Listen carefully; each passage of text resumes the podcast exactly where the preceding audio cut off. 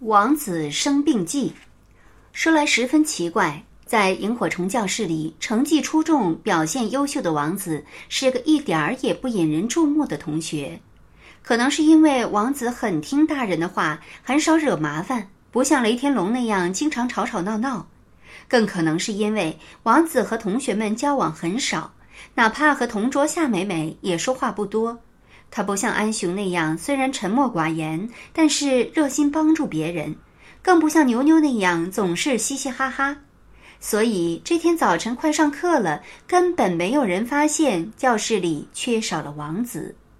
王子妈妈在这个早晨一个人来到了学校，她找到了花儿老师，说：“王子出了车祸，需要休息几天。”花儿老师吃了一惊：“怎么回事？严重吗？”王子妈妈的眼里闪动着泪花，不过她没有哭，反而勉强笑了笑，说：“没事。”原来王子妈妈和王子出门，妈妈去办事，叮嘱王子站着不要动。听话的王子就一动不动地站在那里。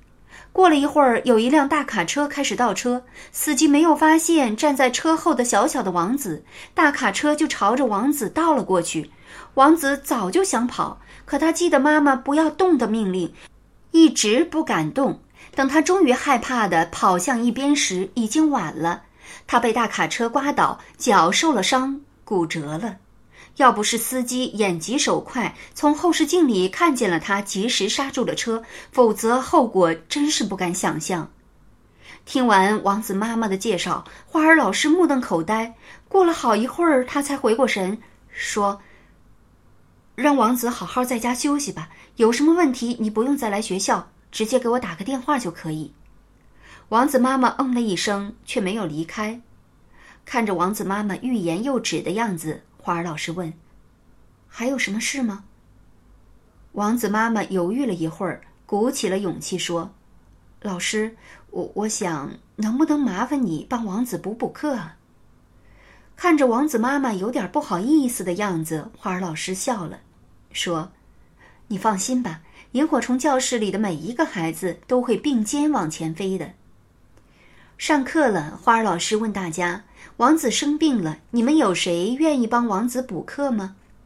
大伙儿有些意外，又有些兴奋。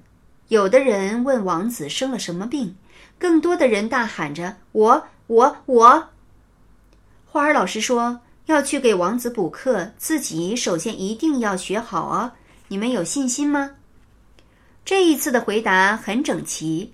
有，雷天龙的声音也很大。花儿老师说：“想帮王子补课的，请举手。”大伙儿的手都举了起来。花儿老师把全班同学分成了五个补课组，除了一个组是五个同学，其他每个组六个同学，一天一个组的轮换。今天你们回家后，一定要先告诉自己的爸爸妈妈，征得父母的同意之后，才可以去给王子补课，知道了吗？花儿老师叮嘱道。知道了，大伙儿笑嘻嘻的回答道。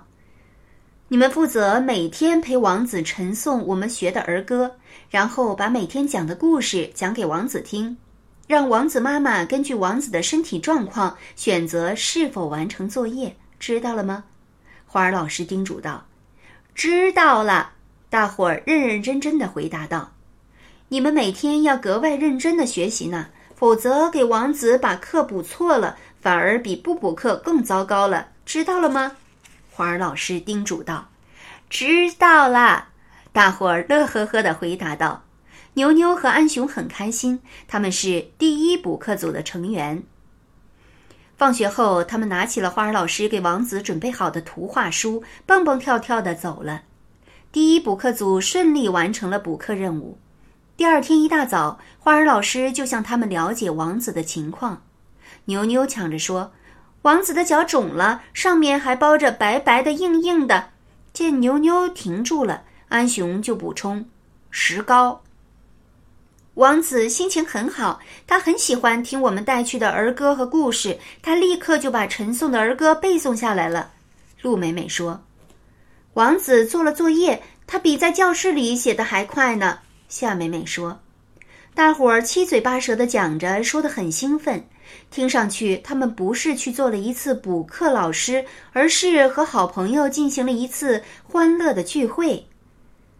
花儿老师笑眯眯的听着，听着，不停的点着头。最后，他说：“咱们班里的其他同学肯定也想知道王子的情况，你们也要给大家讲一讲。你们还可以问问大家有没有需要捎给王子的问候。”有的话，就由第二补课组把这些问候带给王子。第一补课组的组员欢天喜地的跑开，执行这个征集问候的新任务去了。这一天，花儿老师给第一补课组的所有学生父母发去了短信，感谢大家同意孩子去给王子补课。我知道这样会耽误大家不少时间，但我相信这一次的补课经验会让孩子们之间相处得更加愉快，会让我们的萤火虫教室拥有更多爱的光芒。短信中，花儿老师这样写道。发完短信，花儿老师又给王子妈妈打了个电话。王子妈妈接到电话的时候，雷天龙等几个同学组成的第二补课组正在给王子补课。平时雷天龙和王子几乎没有说过什么话，就算说话，往往也是雷天龙招惹了王子，两个人闹得不开心。但是补课老师雷天龙见到生病的学生王子，立刻变得又礼貌又热情。补课开始前，他还给王子讲了一些白天发生的好笑的事情，把王子逗得哈哈大笑。花儿老师从电话里听到雷天龙和王子的笑声，他对王子妈妈说。第二补课组已经到了吧？很多孩子都给王子画了画，做了卡片，王子也收到了吧？所有的同学都很想念王子，你一定要好好感谢这些补课组的成员哦，他们都是主动要求去帮助王子的，而且都得到了父母的支持。一定一定，当然当然，太感谢了！王子妈妈激动的连声说。许多天后，当王子再去上学的时候，觉得自己似乎走进了另一间教室。它比以前的教室更加宽敞、更加明亮、更加温馨。最让王子感动的是同学们的热情，所有人都围着王子，七嘴八舌地给他讲这段时间以来班里发生的事情。这些事情，王子其实早已经在补课的过程中听人讲过，所以有的人在这边讲着，有的人就在那边说：“这件事我早已经讲过了，在王子家里就给他讲过了。”这个时候，王子就会笑嘻嘻地说：“好听啊，我还想再听一遍。”王子妈妈把王子送进了教室之后，一直没有走，他站在一旁，若有所思地看着，他看着王子。也看着其他孩子。花儿老师说：“王子妈妈，你放心吧，萤火虫教室是一个家庭。王子遇到什么需要帮助的事情，不光有我，还有所有的孩子们。”王子妈妈回过神，看着花儿老师，使劲儿点了一下头，转身离开了。在萤火虫教室里，王子正在和同学们笑着说着。他那清脆的笑声，比他平日里所弹奏的钢琴曲更加悦耳，更加动听。亲爱的小朋友，你的同学也有生病不能来上学的吧？你是怎样帮助生病的同学呢？你有没有请过病假？其他同学又是怎样帮助你的呢？